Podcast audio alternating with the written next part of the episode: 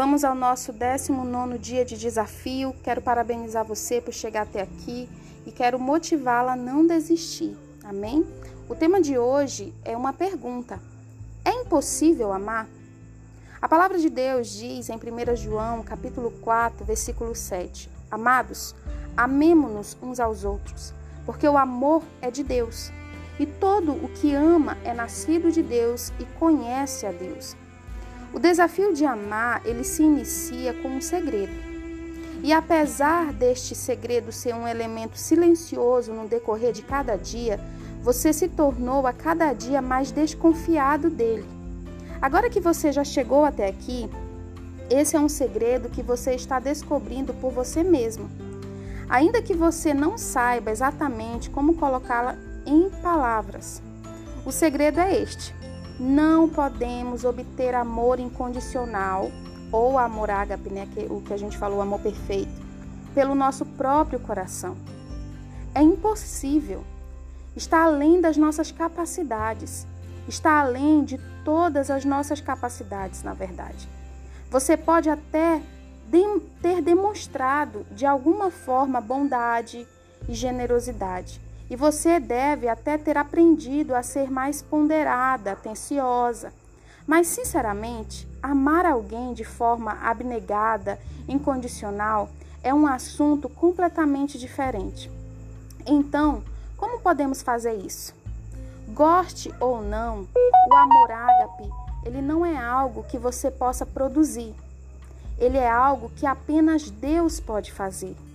Mas por causa do seu grande amor por você e do seu grande amor pelo seu marido, ele escolheu expressar seu amor através de você. Você pode ainda não acreditar nisso.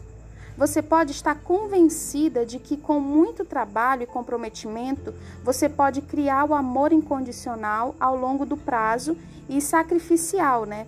Através de sacrifícios a partir do seu próprio coração. Você quer acreditar que este amor está em você.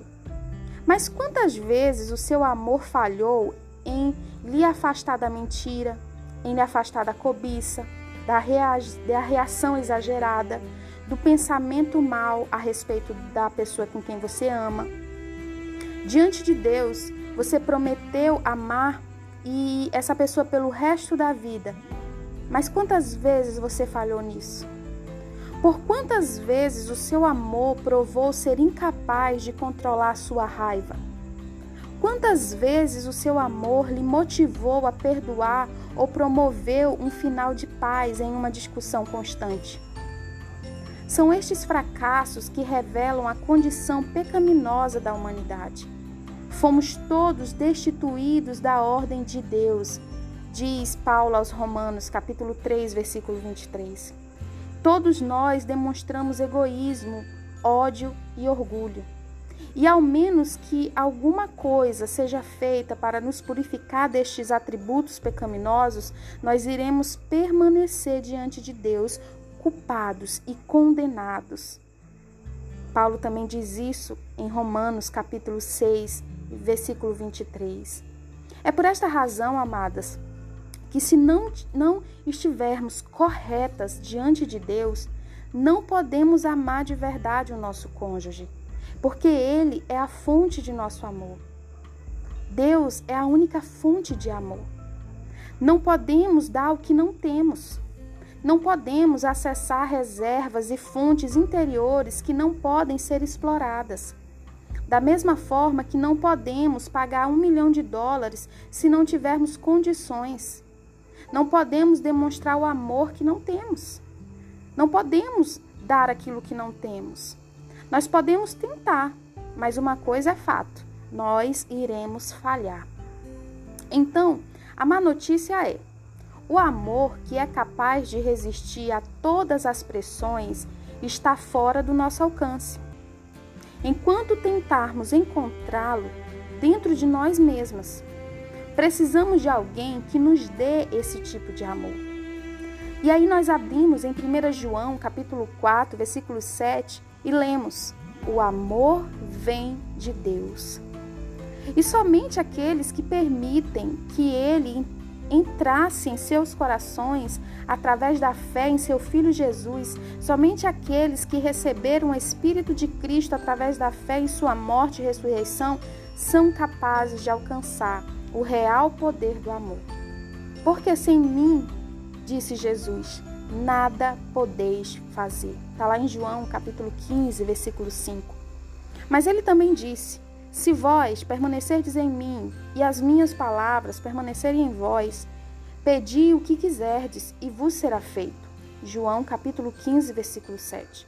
Deus prometeu, por meio de Cristo, habitar em nosso coração através da fé, de forma que possamos conhecê-lo, o amor de Cristo.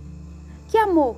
O amor que excede todo entendimento, para que vocês, quem? Nós, possamos ser cheios de toda a plenitude de Deus.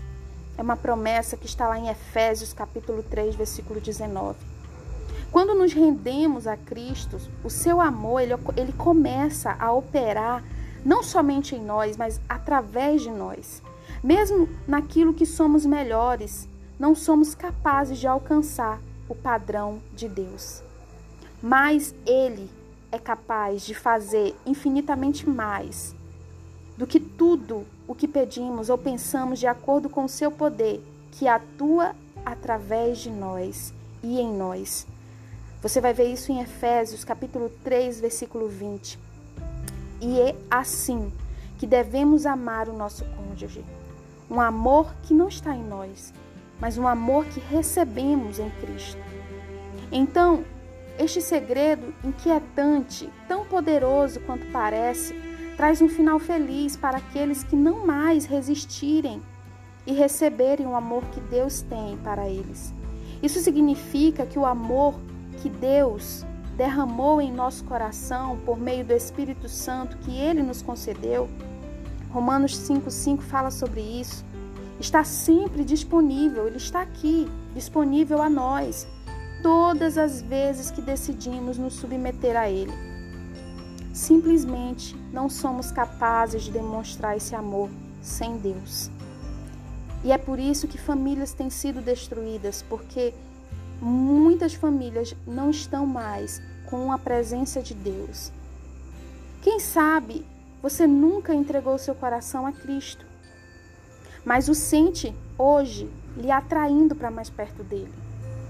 Você deve estar percebendo pela primeira vez que também desobedeceu aos mandamentos de Deus, que a sua culpa lhe impedirá de conhecê-lo.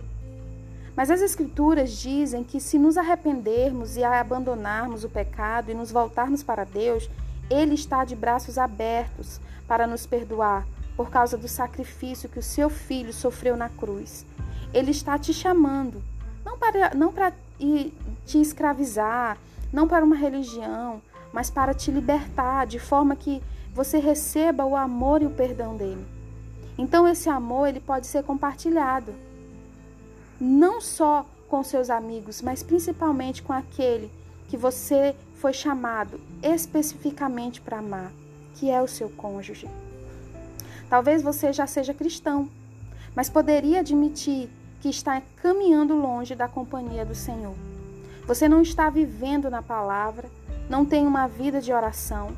Pode ser que você nem esteja mais indo aos cultos.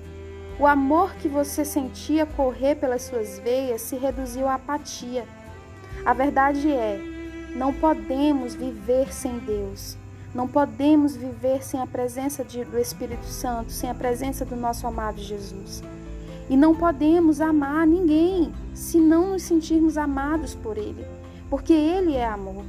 E não existem palavras que expliquem o que ele pode fazer em seu casamento se você colocar ele, nele, a sua confiança. Se você depositar nele a sua fé. Para você que hoje está lutando pelo seu casamento, deseja no seu coração uma família abençoada, essa palavra é para você. Deus a presença do Espírito Santo através do nosso amado Jesus, que derramou sobre nós essa graça e esse amor, quer entrar na sua vida. Em nome de Jesus.